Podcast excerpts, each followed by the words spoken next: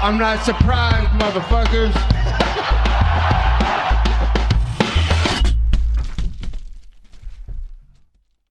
Et bienvenue à tous dans l'épisode numéro 19 du podcast Guillotine. On va parler de UFC Fight Night 170 à Brasilia. Brésil. Euh, super carte euh, quand même parce que bon évidemment avec les circonstances du moment euh, le peu qui nous reste de sport d'événements disponibles etc on essaie de s'y accrocher un peu et de profiter des derniers moments avant une potentielle grosse trêve de tout ce qui est événementiel sportif musical manifestation tout. Euh, donc euh, évidemment, personnellement, j'étais euh, en live devant la carte hier soir pour une carte assez alléchante quand même niveau combattant, des beaux petits combats. surtout, enfin, j'étais vraiment intéressé par le combat de Johnny Walker, Renato Moicano, puis Beau main event aussi, euh, Maya contre Gilbert Burns et puis surtout Kevin Lee contre Charles euh, Oliveira en main event. Donc euh, une belle petite carte, mine de rien quand même. encore une fois, comme je vous dis, surtout compte tenu des événements, on essaye de ben, d'en profiter un maximum de, ce qui va nous rester. Donc on va revoir ensemble ben, les principaux combats de cette carte-là. on va commencer avec Johnny Walker contre Nikita Krylov.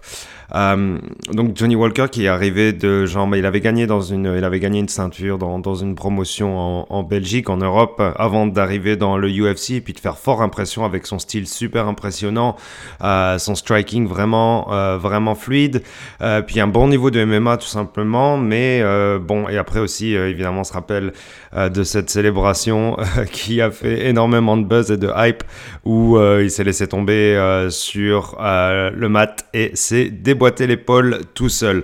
Voilà, on essaie quand même d'oublier de, ça parce que c'est assez embarrassant pour lui, mais bon, euh, c'est arrivé. Euh, mine de rien, ça, euh, ça a donné de la hype à sa carrière. Et, et puis ça, ça c'est un caractère vraiment sympathique. Enfin, moi, c'est quelqu'un que, que j'aime bien. Je, je, lui souhaite de, de vraiment gagner puis de monter un petit peu au classement. Ce combat-là, bon, il s'est retrouvé contre quelqu'un de vraiment tough, Nikita Krylov, euh, un peu un vieux de la vieille, mais genre super, euh, bien, bien, bien expérimenté, etc. Pardon. Euh, et Johnny Walker qui m'a apparu un peu euh, sloppy, on va dire. Donc c'est-à-dire un peu maladroit, pas forcément très fluide. Euh, c'est surtout son niveau au sol qui m'a inquiété un peu parce que euh, bon, il s'est retrouvé dans des positions où il était vraiment dominant. Ça lui arrivé plusieurs fois de se retrouver en full mount, mais il s'est fait retourner régulièrement par euh, Nikita Krylov, son adversaire. Je veux dire, il n'arrivait pas à garder ses positions dominantes sur des périodes où il aurait pu inflicter des damages genre plus que conséquents. donc, il n'arrivait pas en gros justement à, à, établir cette position de dominance sur une durée qui euh, aurait pu faire qu'il ben, gagne le combat au final parce qu'il a perdu à la décision. Euh, il était même genre limite bah pas tout sourire, mais bon, il a accepté la défaite avant la décision, euh, avant que la décision officielle soit donnée. ça donne un petit peu l'esprit de, de, Johnny Walker en ce moment, qui, bon bah, il veut gagner, etc. Mais c'est quelqu'un qui est, qui est, là un peu pour le fun aussi, je pense. Il aime ce qu'il fait, il aime se, battre, il a un caractère super sympathique. Euh, il est un peu foufou, euh, mais euh, est-ce qu'il est assez sérieux, assez killer pour continuer un petit peu plus dans le haut du classement pour aller pouvoir chercher des gros, etc. Pendant un moment, il était même prêt à aller chercher ben, John Jones, tout simplement, parce qu'il est dans cette catégorie, les light heavyweight. Mais euh, je veux dire, plus on voit de combats après justement ce combat impressionnant euh, où euh, justement pour célébrer c'était boîte l'épaule, etc. Euh, après ça, je veux dire. Bon, bah, il a été blessé, donc on l'a moins vu, mais son dernier combat, c'était pas super, super non plus pour Johnny Walker. Et celui-là, mais euh, je pense qu'il aurait été important pour sa carrière de, gagner, surtout euh, chez lui au Brésil, certes dans un stade vide. Euh, mais bref, c'était un, moment important pour lui. Et puis il est passé un peu à côté, je trouve quand même. Donc c'est assez décevant. pour TriStar aussi, parce que c'est un combattant de quelqu'un qui a fait son training camp chez TriStar avec Saint-Pierre, Aubin Mercier, Fieras, etc. Toute la bande. Euh, donc voilà, un peu, déçu pour Johnny Walker, mais je pense pas qu'il méritait vraiment mieux, quoi. Clairement, c'était un peu. Son game était pas vraiment au top. Euh, donc, bon, on, le reverra plus tard. Super euh, job de Nikita Krylov qui est super tough et qui, genre, justement, a profité de l'opportunité pour passer au-dessus. voilà, bravo à lui.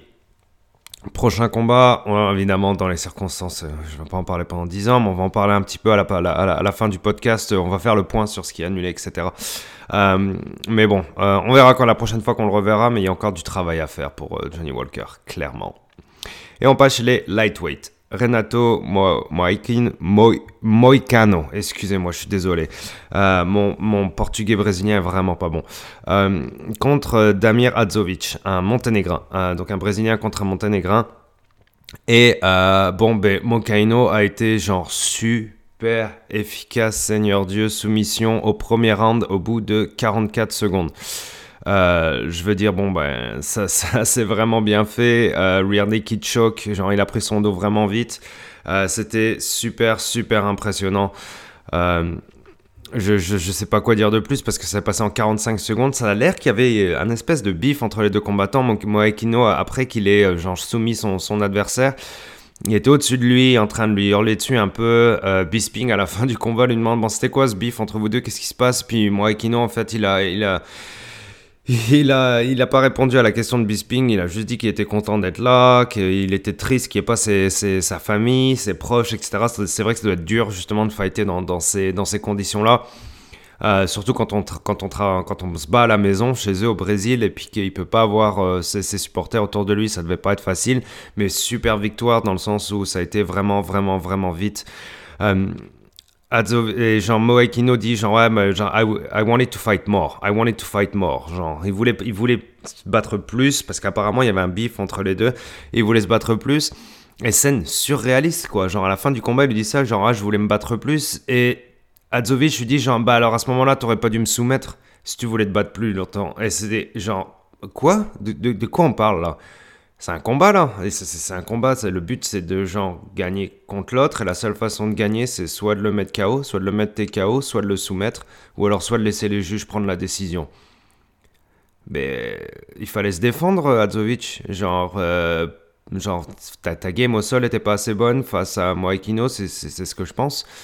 Euh, tout simplement, mais c'était vraiment très bizarre que lui dise genre je voulais, me combattre plus. L'autre répond, bah t'avais qu'à pas me soumettre. Mais c'est très très bizarre. Je savais pas trop comment interpréter ça. En tout cas, euh, super performance de Moekino qui, qui genre, bon, bah, il, disait, genre, je suis vraiment très curieux de voir quel, va être l'outcome entre euh, Khabib et Ferguson. Malheureusement, je ne pense pas qu'on le saura d'ici. Euh, donc voilà, c'est encore une fois, genre tout, tout va rentrer, euh, genre un peu dans, dans une période de euh, spéculation.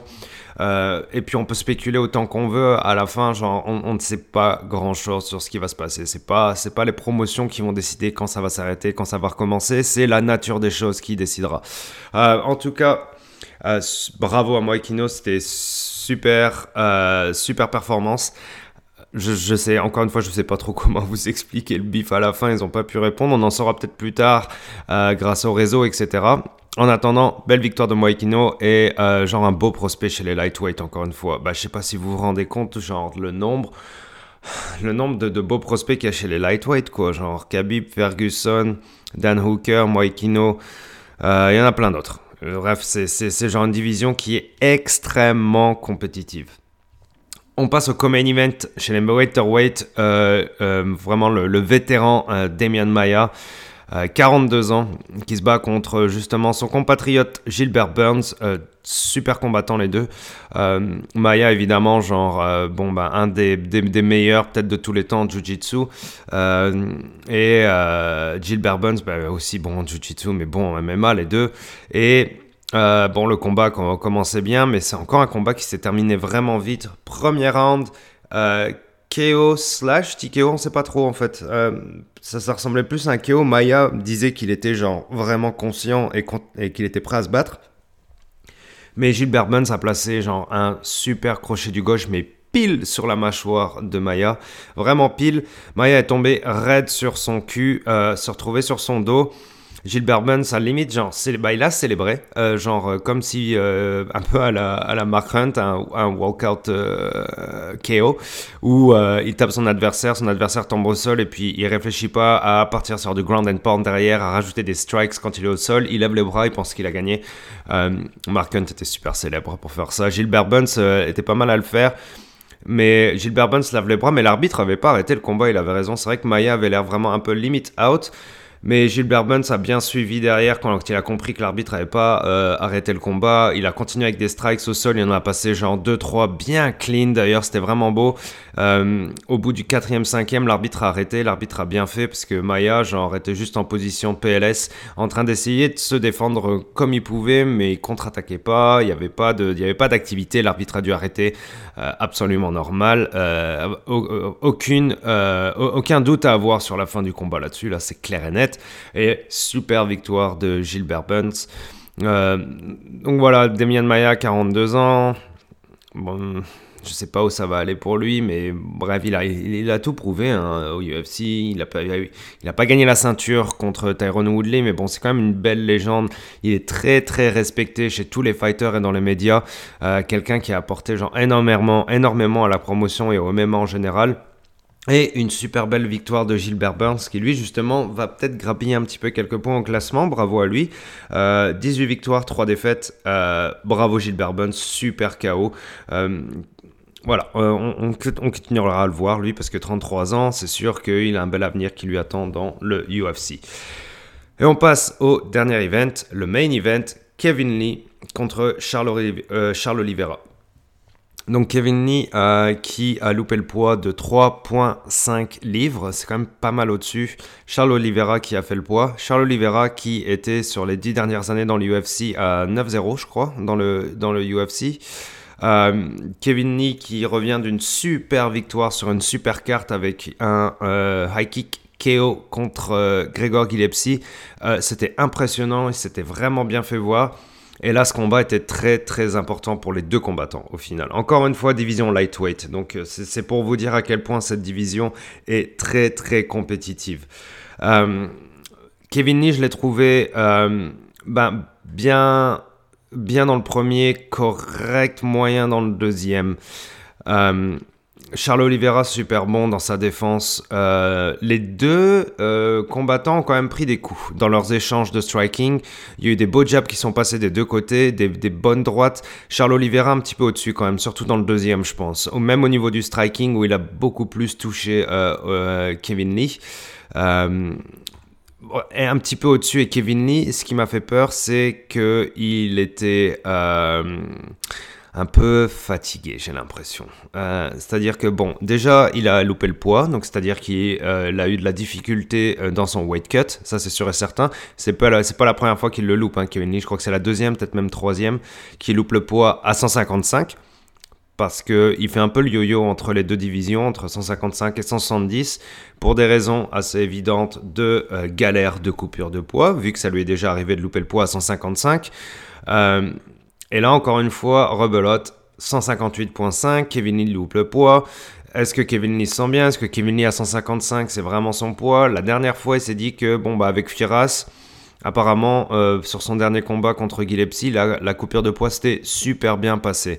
Euh, je pense pas que ce soit super vrai. Je pense qu'il en chie à chaque fois qu'il doit couper jusqu'à 155. La preuve encore euh, aujourd'hui, pardon, le week-end dernier, on va dire, ce week-end-là. Aujourd'hui, euh, où j'enregistre le podcast, il est dimanche. Euh, Kevin Lee, clairement, on a chié pour couper le poids. et ça s'est vu parce que dans le deuxième round, je voyais qu'il moulinait, quand il envoyait des crochets et des grosses droites, etc. Ça moulinait, son, son menton tombait vers l'avant ça pue un peu pour Kevin Lee, mais mine de rien, genre, on sait que c'est un, gros combattant qui, qui, lâche jamais rien. On l'a vu contre Barbosa quand il s'est pris euh, un spinning kick, euh, le talon de Barbosa en plein sur la tête, sur le haut du crâne. Kevin Lee était en train de tituber, il s'est accroché pour lutter contre, pour lutter contre, contre son adversaire et il a réussi à ne pas se faire mettre KO, à pas se faire mettre sur son cul et à continuer le combat, à gagner. Bref, c'est un, vrai warrior, c'est un combattant. c'est un lutteur, hein. de toute façon, les lutteurs sont vraiment tough dans le UFC. Genre, si jamais ils sont genre in deep waters, comme ils disent, donc c'est-à-dire quand on se retrouve vraiment genre euh, avec euh, moins de cardio, on sait notre adversaire nous a fait mal, etc. Donc quand on est un peu à bout, et ben justement les, les wrestlers arrivent, les lutteurs, pardon, arrivent à lutter contre leur adversaire, s'accrocher à eux et drainer leur énergie, etc. Lutter contre la cage. Euh, Kevin Lee, c'est pour ça que j'ai, même s'il perd le combat, j'ai quand même confiance à ce qu'il gagne le combat vers la fin, etc.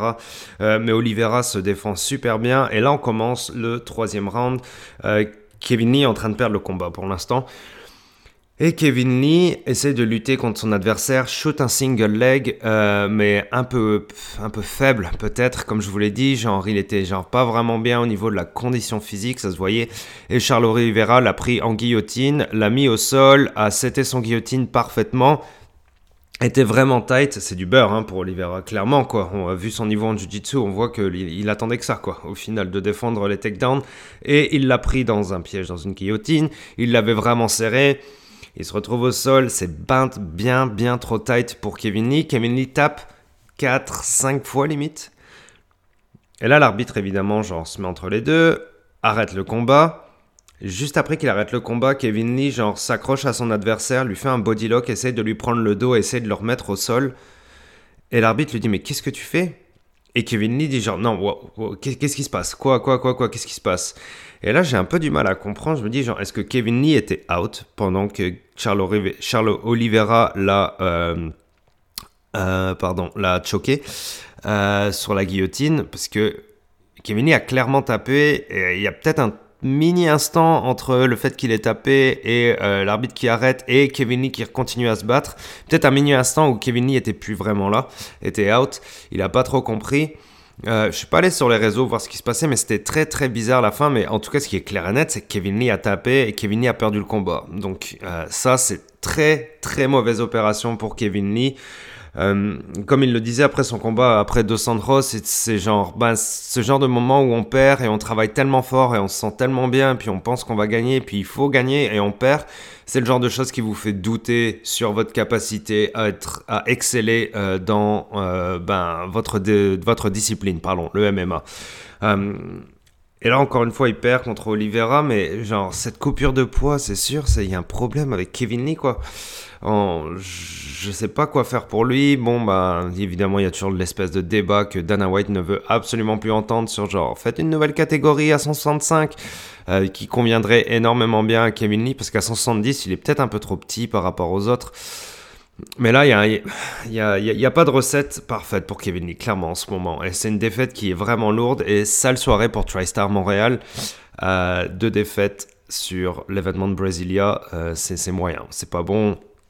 Mais Charles Oliveira, qui a commencé dans l'UFC à 20 ans, qui en a 30 maintenant, lui, super prospect pour euh, les lightweight, hein, clairement. Et puis son jiu-jitsu est impressionnant.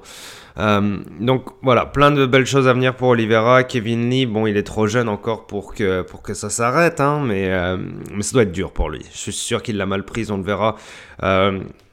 J'espère que Ariel aura son show le lundi. Peut-être qu'on aura l'occasion de l'entendre, voir ce qu'il va parler, etc. On en reparlera plus tard. Mais, mais voilà.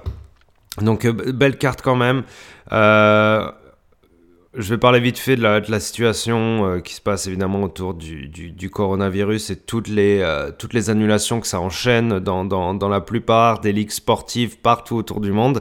Et évidemment, ça concerne euh, le UFC.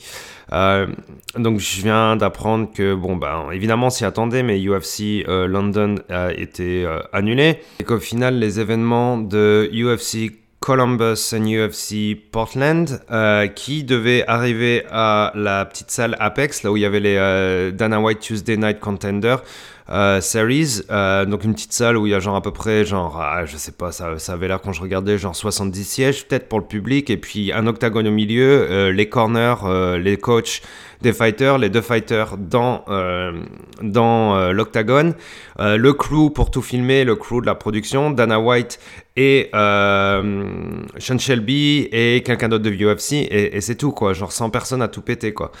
Et au final ça ne peut pas arriver et bon ben évidemment le problème c'est Khabib Ferguson quoi, c'est surtout ça. cinq fois annulé probablement une sixième. Bon, en tout cas, ce qui est pas mal sûr, c'est que UFC 249 à Brooklyn, euh, Khabib Ferguson ne se passera euh, sûrement pas à Brooklyn et ne se passera sûrement pas à Vegas. C'est vraiment compliqué. Donc on ne sait pas trop euh, ce qui va se passer pour, pour la suite, surtout qu'avec le, travel ban de, de, de Donald Trump, donc euh, l'interdiction de, voler depuis l'Europe vers les États-Unis, avec des fighters qui sont quand même partis, genre, qui sont enfin, je pense qu'il y en a qui sont partis euh, en Angleterre euh, pour UFC London et qui savaient très bien que euh, c'est possible que je rentre pas à la maison, c'est possible qu'il n'y ait pas de combat, c'est possible que je perde de l'argent, c'est possible. Bref, plein de choses quoi. Et effectivement, bah, tout ça va se passer pour les malheureux qui ont dû se rendre là-bas. Donc très très compliqué, mais encore une fois, ce n'est que du sport. Je pense qu'on peut s'en passer dans des situations aussi exceptionnelles que celle d'aujourd'hui. Euh, j'aime, euh, je, voudrais vous parler encore une fois d'un mail aussi qui a été envoyé à tous les managers, tous les représentants des combattants. Euh, donc je vous le lire vite fait. Because we are moving this event to the US next week, there will be a number of open spots on that card. Donc parce que euh, nous bougeons l'événement de Londres euh, vers les États-Unis le prochain week-end, euh, il va y avoir un nombre euh, certain de places disponibles sur la carte. Si vous avez euh, quelqu'un euh, sous un contrat UFC de bantamweight jusqu'à welterweight euh, qui souhaite avoir un combat sur short notice, veuillez me le faire savoir s'il vous plaît. Si vous avez des vétérans du UFC ou alors des quelconques fighters qui soient prêts pour le UFC sur une notice de une semaine, veuillez me le faire savoir. S'il vous plaît, ne m'envoyez pas de mail à propos d'une personne qui n'est pas un citoyen américain ou qui n'a pas de visa P1. Donc, euh, ça semble que euh, ben, le UFC veut absolument genre des combats quoi. Il veut pas que ça s'arrête euh, dans des conditions qui sont genre extrêmement difficiles. Je veux dire surtout aux États-Unis entre le entre les lois fédérales et puis les lois des États, ça va devenir vraiment compliqué de booker des événements, que ce soit dans des toutes petites salles ou que ce soit dans des grandes salles. Je veux dire, là, ça a l'air que, bon, ben, il va falloir qu'on donne du contenu aux gens, quoi, coûte que coûte. Et euh, je sais pas si je suis vraiment d'accord avec ça. On a... Est-ce qu'on va se retrouver avec des cartes qui sont vraiment sloppy ou alors encore des événements qui sont genre. Euh, qui, qui d'être annulés encore à la dernière minute, ça va faire genre, euh, ça, ça, met des gens à risque, etc. Je, je, sais pas.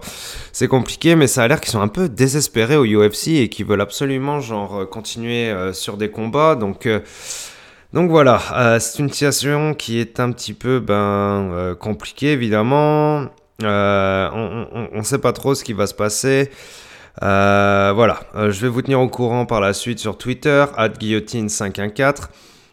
encore une fois, ce n'est que du sport ce qu'on veut, c'est que cette situation s'améliore le plus possible et que les gens soient en sécurité et en santé le plus possible. Et ça, ça concerne aussi bien les combattants que tout le monde qui travaille dans le monde de l'événementiel, du sport et euh, du reste du monde en général. Voilà, faites attention à vous, euh, on se reparle bientôt. Ciao